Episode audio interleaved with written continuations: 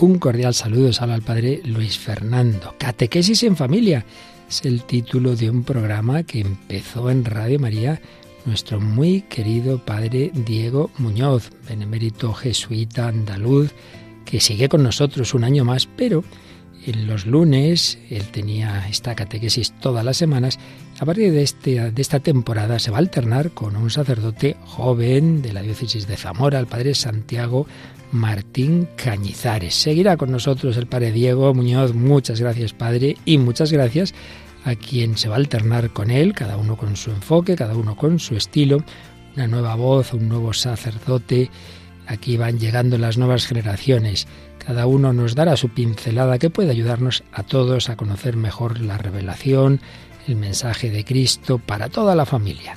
Gracias, Padre Diego Muñoz, sigues con nosotros. Gracias, Padre Santiago Martín Cañizares. Empiezas, asumes este nuevo reto en Radio María. Pues bienvenido a esta gran familia de la radio de la Virgen.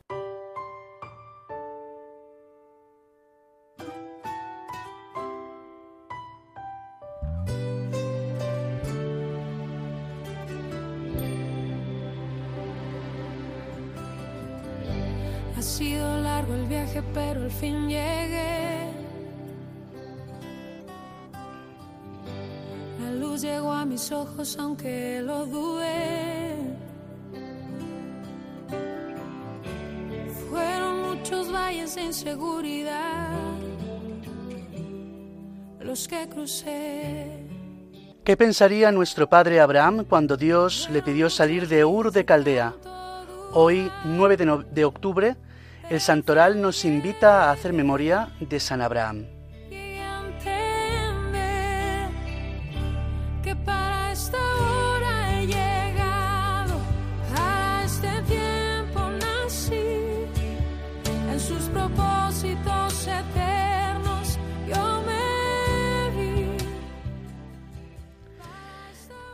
Dice la canción que el viaje, el viaje de la vida, es largo y a veces cuesta pensar que Dios está detrás de los pasos que damos o que la vida nos empuja a dar, pero como dice ella, en sus propósitos eternos yo me vi. Dice el martirologio, San Abraham, patriarca y padre de todos los creyentes, que llamado por Dios salió de su patria, la ciudad de Ur de Caldea, y peregrinó por la tierra que Dios había prometido a él y a sus descendientes manifestó toda su fe en Dios, esperando contra toda esperanza, al no negarse a ofrecer en sacrificio al Hijo unigénito, Isaac, que el Señor le había dado, ya anciano, de su esposa Sara.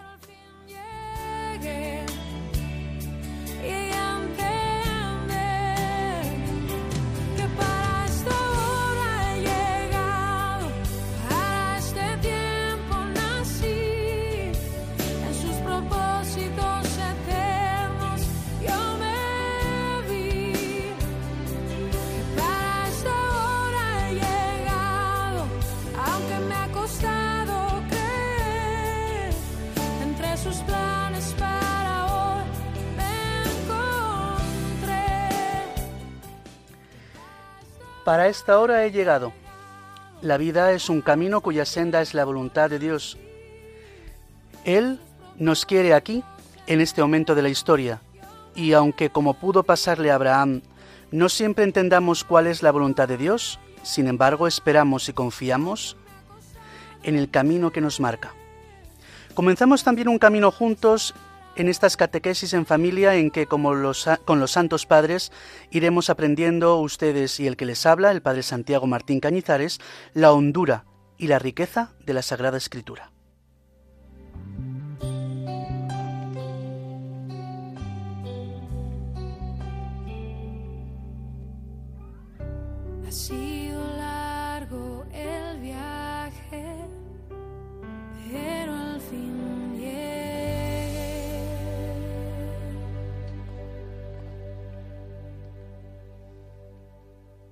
Dentro de las catequesis en familia de Radio María comenzamos esta sección de reflexiones bíblicas con los santos padres. No somos una religión del libro. Los católicos no nos guiamos únicamente por la Sagrada Escritura. la revelación de Dios a los hombres está contenida también en la tradición de la Iglesia. Como enseña el concilio y repite el catecismo, la sagrada tradición transmite íntegramente a los sucesores de los apóstoles la palabra de Dios a ellos confiada por Cristo Señor y por el Espíritu Santo, para que con la luz del Espíritu de la verdad la guarden fielmente, la expongan y la difundan con su predicación, de donde se sigue que la Iglesia no deriva solamente de la Sagrada Escritura, su certeza acerca de todas las verdades reveladas. Por eso, se han de recibir y venerar ambas con un mismo espíritu de piedad. Muchas veces nos han explicado el sentido literal, también alegórico, de algunos fragmentos de la Escritura, pero muchas veces es desconocida la interpretación de los padres de la Iglesia, aquellos primeros obispos y teólogos que recibieron la predicación apostólica antes incluso que existiese formalmente el Nuevo Testamento. También nos dice el concilio que las enseñanzas de los santos padres testifican la presencia viva de esta tradición cuyos tesoros se comunican a la práctica y a la vida de la Iglesia creyente y orante. Nosotros, desde este espacio de catequesis, oración y formación, queremos conocer, aunque sea de forma sucinta, cómo entendían esos primeros cristianos algunos textos bíblicos. No queremos, no es, nuestra, no es nuestra pretensión, hacer de este espacio una crónica histórica. Estos primeros cristianos nos ayudan con su comprensión del misterio de Dios a vivir con más hondura, con más compromiso, nuestra fe hoy. Fruto de ello es que algunas de sus ideas han quedado como, diríamos hoy, eslogan para nuestra Iglesia del siglo XXI. También, ¿por qué no?, recogeremos del magisterio de la Iglesia, que son las enseñanzas de los pontífices y obispos del catecismo y de otros organismos de la Iglesia, recogeremos, decimos, el magisterio y también de la liturgia, los ecos de la escritura y de los padres que podamos encontrar. Todo lo que nos pueda servir para profundizar en nuestra fe, estando, como dice la primera carta de Pedro, dispuesto siempre a dar explicación a todo el que nos pida una razón de nuestra esperanza. Habitualmente abriremos nuestro programa con música y una efeméride, una curiosidad histórica o un detalle de la vida de un santo del día. A continuación, la catequesis, la explicación de los textos que hemos seleccionado para el programa. La catequesis estará jalonada por algunos acordes y cantos, en ocasiones por una pieza literaria o una lectura no muy extensa de los padres, del magisterio o de la tradición litúrgica. Todo ello para profundizar en lo que Dios ha querido transmitir al hombre. Comenzamos este primer programa por el principio, por el Génesis. Aunque parezca mentira, los padres dieron una grandísima importancia a los primeros capítulos del Génesis para poder explicar los acontecimientos de nuestra salvación. Tanto es así que en los primeros versículos contienen una gran revelación a la que se ha dedicado por parte de los padres y teólogos de todos los tiempos muchos esfuerzos, mucho tiempo y por tanto mucha tinta. Hoy nos dedicaremos a reflexionar sobre esos primeros versículos.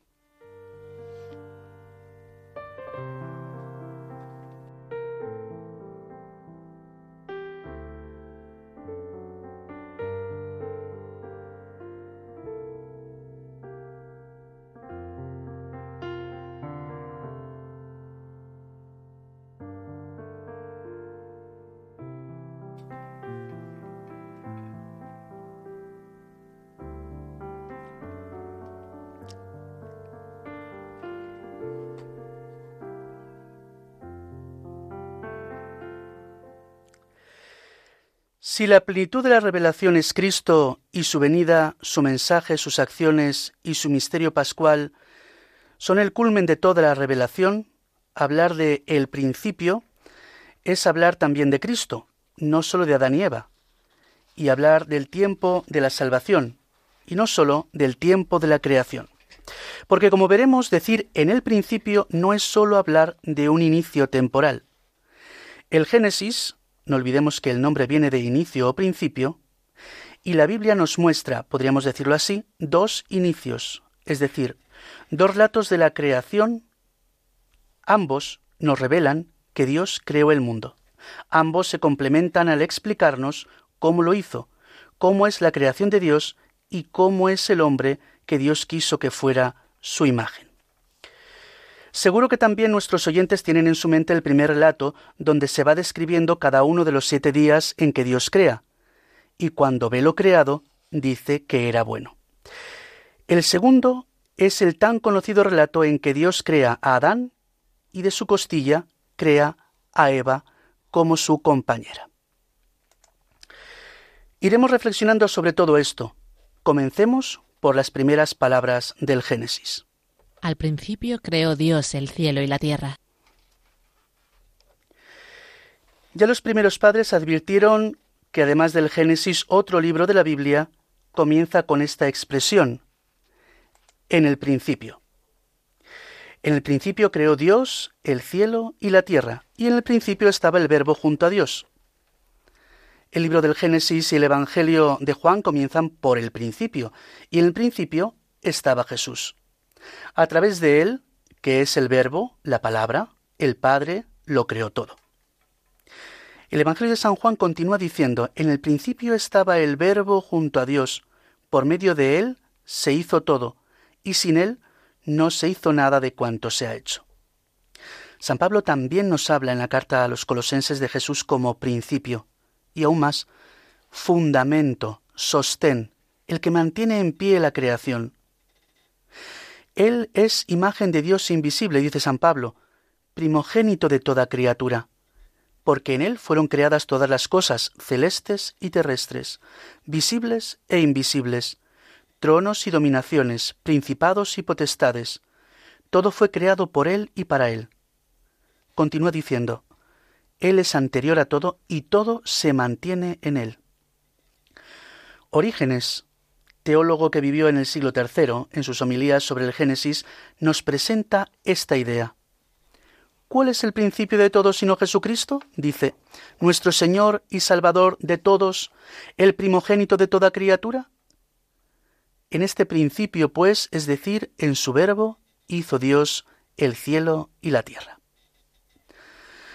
A veces cuando hablamos de principio nosotros podemos confundir el principio con matiz temporal, sinónimo de inicio, con el principio, con ese matiz de esencia, sinónimo de fundamento. Si cogiéramos el diccionario de la Real Academia de la Lengua, tenemos dos acepciones que nos ayudan a distinguir. Principio como primer instante del ser de algo, o principio como base, origen, razón fundamental sobre la cual se procede discurriendo en cualquier materia. El teólogo Orígenes nos ayuda a entender que Cristo no es o estaba solamente en el principio temporal de la creación, sino que Cristo es el principio como esencia, como fundamento, como dice San Pablo, como razón fundamental de la creación. La escritura no habla aquí, dice este teólogo, no habla aquí de un principio temporal, sino que dice que el cielo y la tierra y todo cuanto se hizo fue hecho en el principio, esto es, en el Salvador. Cristo es la esencia de la creación. Estaba al inicio y está en la base, sosteniendo la creación. Decíamos que a estos primeros textos del Génesis los padres otorgaron gran importancia, y ahora comenzamos a entender por qué. El segundo versículo nos habla también de algo fundamental, el Espíritu. La tierra estaba informe y vacía. La tiniebla cubría la superficie del abismo, mientras el Espíritu de Dios se cernía sobre la faz de las aguas. Cuando escuchamos Espíritu de Dios automáticamente pensamos en el Espíritu Santo. Y así es. Nos ha llegado un himno, el Beni Creator, que canta en su primer verso al Espíritu Creador. De San Efrén, teólogo sirio del siglo IV, tenemos recogido un comentario. Convenía revelar al Espíritu Santo para que se crea que es igual al Padre y al Hijo en la obra de la creación. El Padre habló, el Hijo actuó y era apropiado, concluye San Efrén, que también el Espíritu Santo se mostrará por medio de su revoloteo. El espíritu que se cernía sobre la, la, faz de las aguas no es un recurso literario. Nos revela que la creación, como dice el Catecismo, es la obra común de la Santísima Trinidad Y lo explica el catecismo tomando palabras precisamente de San Ireneo de León. Solo existe un Dios. Es el Padre, es Dios, es el Creador, es el Autor, es el Ordenador. Ha hecho todas las cosas por sí mismo, es decir, por su verbo y por su sabiduría, por el Hijo y el Espíritu, que son como sus manos. Dios uno y trino es el autor de la creación. El primer relato de la creación nos lo narra en una semana. Una semana primordial que da sentido al resto de semanas. El sábado es el día de descanso para un judío porque Dios descansó de sus trabajos creadores. Y el primer día es un día especialísimo porque nos ayuda a entender a los cristianos el domingo, día del Señor, día lleno de la luz de la resurrección. En la segunda parte del programa escucharemos un fragmento de la carta apostólica sobre el domingo, en la que Juan Pablo II dedica un espacio a reflexionar sobre el domingo desde el primer día de la creación. La narración del primer día de la creación dice así. Dijo Dios, exista la luz, y la luz existió. Vio Dios que la luz era buena, y separó Dios la luz de la tiniebla. Llamó Dios a la luz día, y a la tiniebla llamó noche. Pasó una tarde, pasó una mañana, el día primero. El primer día se crea la luz, que separa el día y la noche. Pero hasta el cuarto día no se crea el sol y la luna, para regir el día y la noche. Luego la luz de este primer día es algo más que la luminosidad de los astros. Si para explicar en el principio nos hemos ido al prólogo del Evangelio de San Juan, también ahora San Juan nos ayudará a entender la luz del primer día. Porque el evangelista en el prólogo dice, En él estaba la vida, y la vida era la luz de los hombres. El verbo era la luz verdadera que alumbra a todo hombre. El mismo evangelista recoge las palabras de Jesús donde dice, Yo soy la luz del mundo. El que me sigue no camina en tinieblas, sino que tendrá la luz de la vida. Cuando San Juan Crisóstomo comenta las palabras del Evangelio de San Mateo sobre no esconder la lámpara debajo del celemín, exhortando al deber de colocarla en el candelero para que ilumine, San Juan Crisóstomo habla de la existencia de una luz diferente a la luminosidad. Se nos habla de una luz inteligible, dice, mucho más preciosa que los rayos del sol. Una luz inteligible, inteligible, o sea, comprensible, una luz que tiene que ver con lo razonable, con lo que se puede entender con la sabiduría. Cristo es definido por San Pablo como fuerza de Dios y sabiduría de Dios. San Agustín distingue dos tipos de luz en la creación, la engendrada por Él, a la que llama sabiduría de Dios, y la hecha por Él, que dice, es cualquiera otra mudable, sea corpórea o incorpórea. La luz del primer día tiene que ver no sólo con la luminosidad, sino con la sabiduría de Dios. Llegamos al final de esta primera parte de nuestro programa en el que hemos reflexionado sobre los primeros versículos del Génesis. Podríamos resumirlo en tres afirmaciones. La primera, la creación es obra de Dios, Padre, Hijo y Espíritu Santo. La segunda, la luz del mundo desde el principio es Cristo, sabiduría de Dios y principio y fundamento de todo lo creado. Y la tercera, Cristo es principio de la creación no sólo por estar tomando las palabras del diccionario en el primer instante, sino por ser base y razón fundamental de la creación. Con razón el canon romano en la misa concluye orando. Por Cristo Señor nuestro, por quien sigues creando todos los bienes. Antes de proseguir con la segunda parte, en la que, como hemos adelantado, escucharemos y reflexionaremos sobre la carta apostólica Dies Domini de San Juan Pablo II, les invitamos a hacer una pausa. Hemos hablado de la luz de la creación. Les invitamos ahora a escuchar este canto, Semiluz, del grupo Ainkaren. Semiluz, enciende Semiluz, enciende mi noche. Semiluz, enciende mi noche. mi noche, sé mi luz, sé mi luz,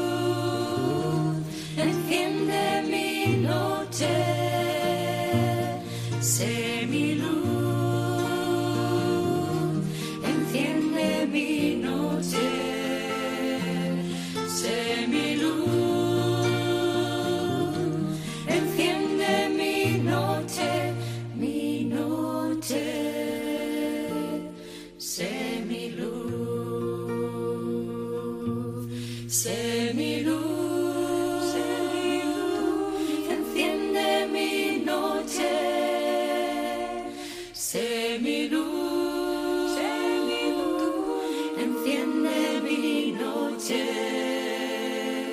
Sé mi luz,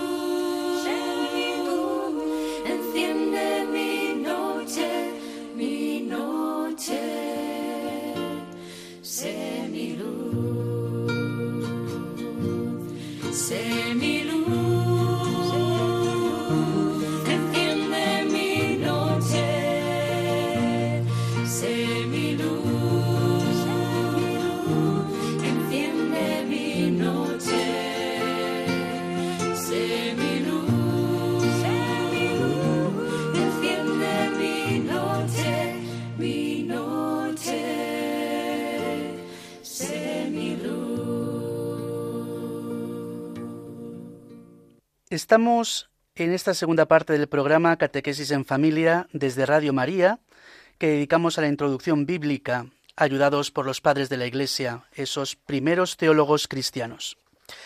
En la primera parte de nuestro programa de hoy hemos analizado los primeros cinco versículos del Génesis, Cristo fundamento de la obra de la creación, una obra de la Santísima Trinidad, una obra cuyo primer día nos habla de la luz, luz de la sabiduría de Dios. Esta segunda parte la dedicaremos habitualmente a escuchar y reflexionar algún texto del magisterio, de la liturgia o de autores de ayer y hoy.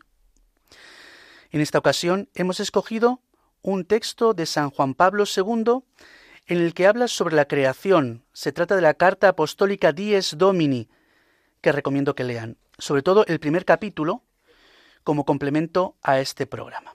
Sin más, les invito a escuchar. De la carta apostólica Dies Domini de San Juan Pablo II. El estilo poético de la narración genesíaca describe muy bien el asombro que el hombre prueba ante la inmensidad de la creación y el sentimiento de adoración que deriva de ello hacia aquel que sacó de la nada todas las cosas. Se trata de una página de profundo significado religioso, un himno al Creador del universo, señalado como el único Señor ante las frecuentes tentaciones de divinizar el mundo mismo. Es a la vez un himno a la bondad de la creación, plasmada totalmente por la mano poderosa y misericordiosa de Dios. Vio Dios que estaba bien.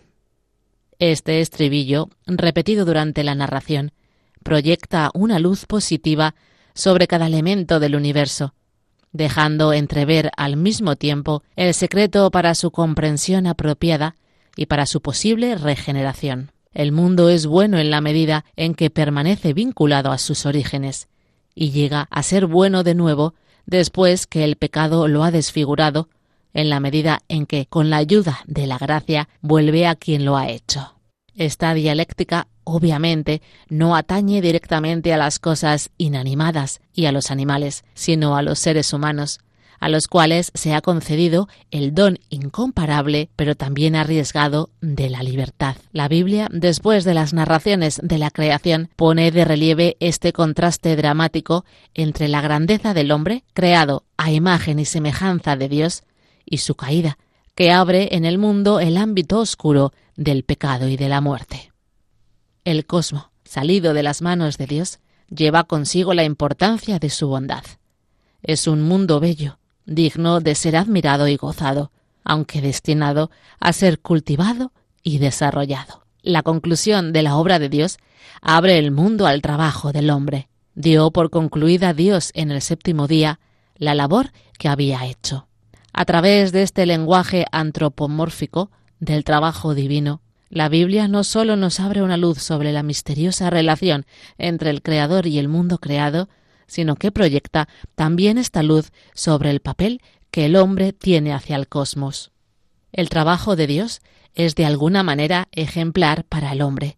En efecto, el hombre no sólo está llamado a habitar, sino también a construir el mundo, haciéndose así colaborador de Dios. Los primeros capítulos del Génesis constituyen, en cierto sentido, el primer evangelio del trabajo. Es una verdad subrayada también por el Concilio Vaticano II. El hombre, creado a imagen de Dios, ha recibido el mandato de regir el mundo en justicia y santidad, sometiendo la tierra con todo cuanto en ella hay y reconociendo a Dios como creador de todas las cosas, de relacionarse a sí mismo y al universo entero con él, de modo que con el sometimiento de todas las cosas al hombre sea admirable el nombre de Dios en toda la tierra. La realidad sublime del desarrollo de la ciencia, de la técnica, de la cultura en sus diversas expresiones, desarrollo cada vez más rápido y hoy incluso vertiginoso, es el fruto en la historia del mundo de la misión con la que Dios confió al hombre y a la mujer el cometido y la responsabilidad de llenar la tierra y de someterla mediante el trabajo, observando su ley. San Juan Pablo II habla de la creación como trabajo. Desde la visión que nos plantea el trabajo es la colaboración del hombre en la obra creadora de Dios. Nuestro trabajo, no entendido como algo remunerado, nuestro trabajo entendido más bien como la forma en la que estamos en el mundo afrontando la cultura, la economía, la política, la ecología y un largo etcétera, es la forma que tenemos de colaborar en la obra de la creación porque la creación no es un pasado, sino que la creación es dinámica, es presente. Dios, como rezamos en el canon romano de la misa, sigue creando todas las cosas.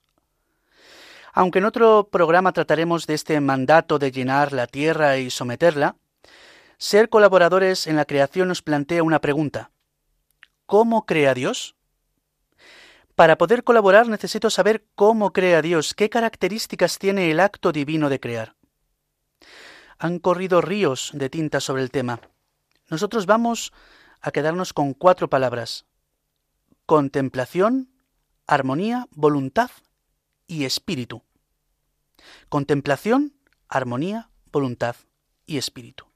Y es que Basilio de Cesarea, al escribir sobre la creación, nos hace caer en la cuenta de que, aunque a veces se compara a Dios con un artesano, no es igual el trabajo del artesano que el de Dios. La madera la coge el arte del carpintero, dice, transforma la materia según lo que requiera la necesidad del momento, y nos muestra los usos de la madera, convirtiéndola en remo para el marinero, bieldo para el agricultor, lanza para el soldado.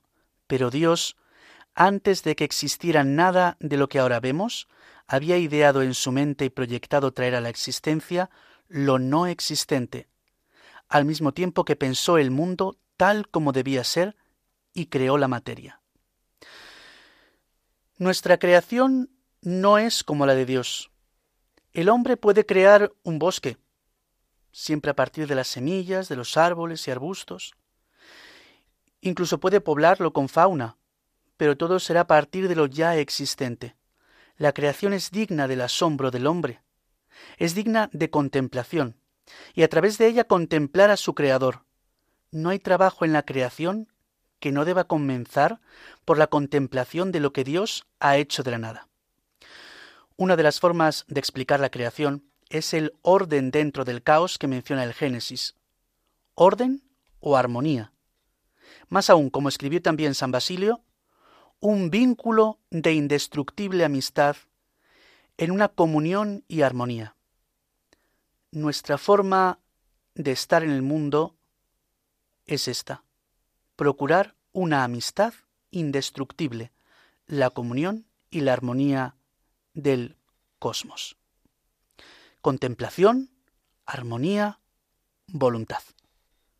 Una característica de la creación es que existe por voluntad de Dios, por pura iniciativa suya, por su total libertad. Tanto es así que San Juan Crisóstomo llega a decir que el creador y artífice de todos los seres efectivamente es la voluntad de Dios. Ser colaboradores en la obra de la creación es buscar y seguir siempre la voluntad de Dios. Contemplación, armonía, voluntad y espíritu. El espíritu aleteaba sobre las aguas. San Ambrosio lo interpreta a la luz del Salmo. Envía tu espíritu y los creas y repueblas la faz de la tierra. El espíritu aletea para hacer germinar la creación. No podemos sin el espíritu. Imposible estar en la brecha del mundo sin el espíritu. Ese espíritu que aleteaba sobre las aguas es el mismo que hemos recibido en nuestro bautismo. El Espíritu Santo sopló sobre las aguas de un modo tal que las hizo fértiles, escribió San Efrén, y sigue, por medio del descenso del Espíritu, se engendra a los hijos de Dios. Había recibido y seguir recibiendo el Espíritu para contemplar la creación y las maravillas de Dios. Y siguiendo la voluntad de Dios, buscar esa armonía, esa amistad, la comunión es la forma que tenemos de participar en la obra creadora de Dios.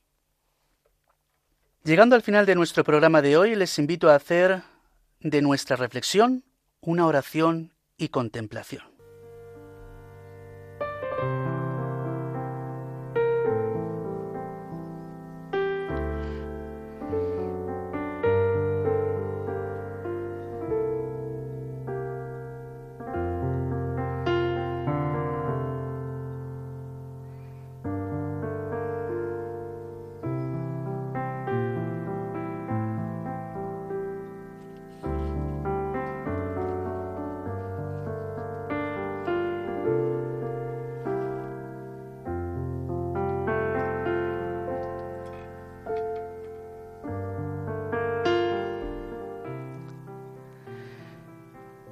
Padre Santo, que por amor, solo por amor, con el Hijo y el Espíritu, creaste el universo entero.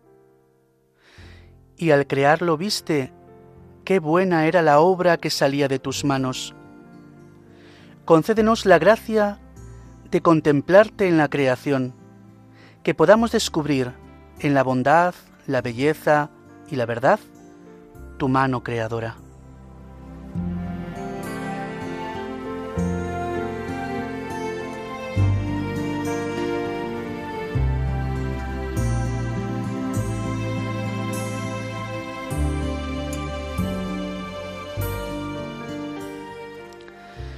Señor Jesús, principio y fundamento de todo lo creado, luz del mundo y sabiduría de Dios, palabra eterna del Padre, tú que has restaurado la bondad del universo con tu cruz y resurrección, y llamas a la creación a unos cielos nuevos y una tierra nueva, concédenos convertir nuestros corazones por la luz de tu gracia.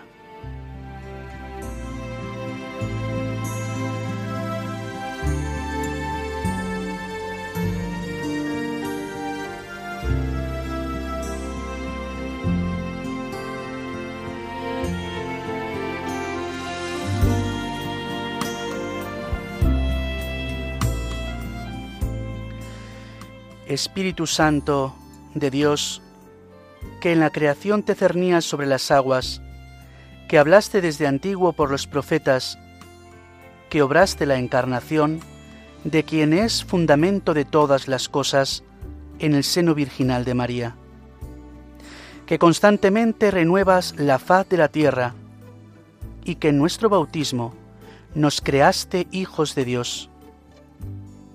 Concédenos tus dones para poder ser testigos del Evangelio en este tiempo. Amén.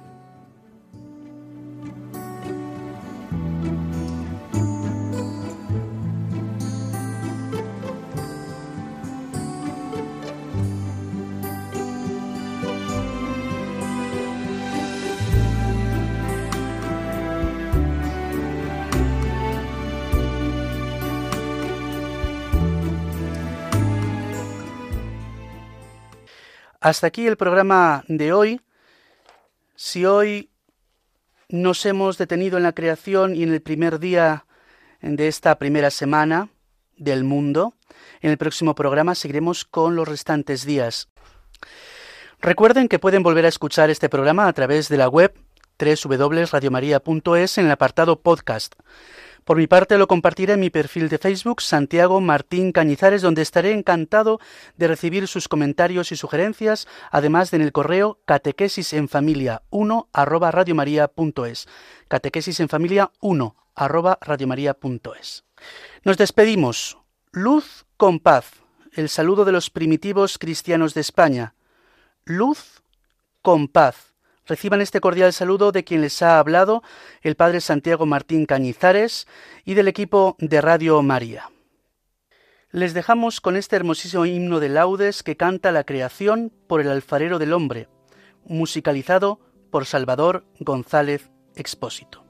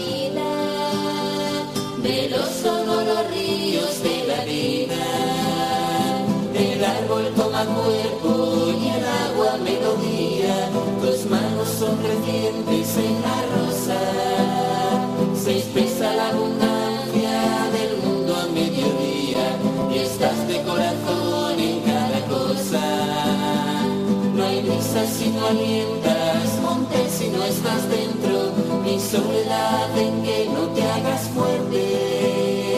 Todo es presencia y gracia, vivir es este encuentro luz y el hombre por la muerte.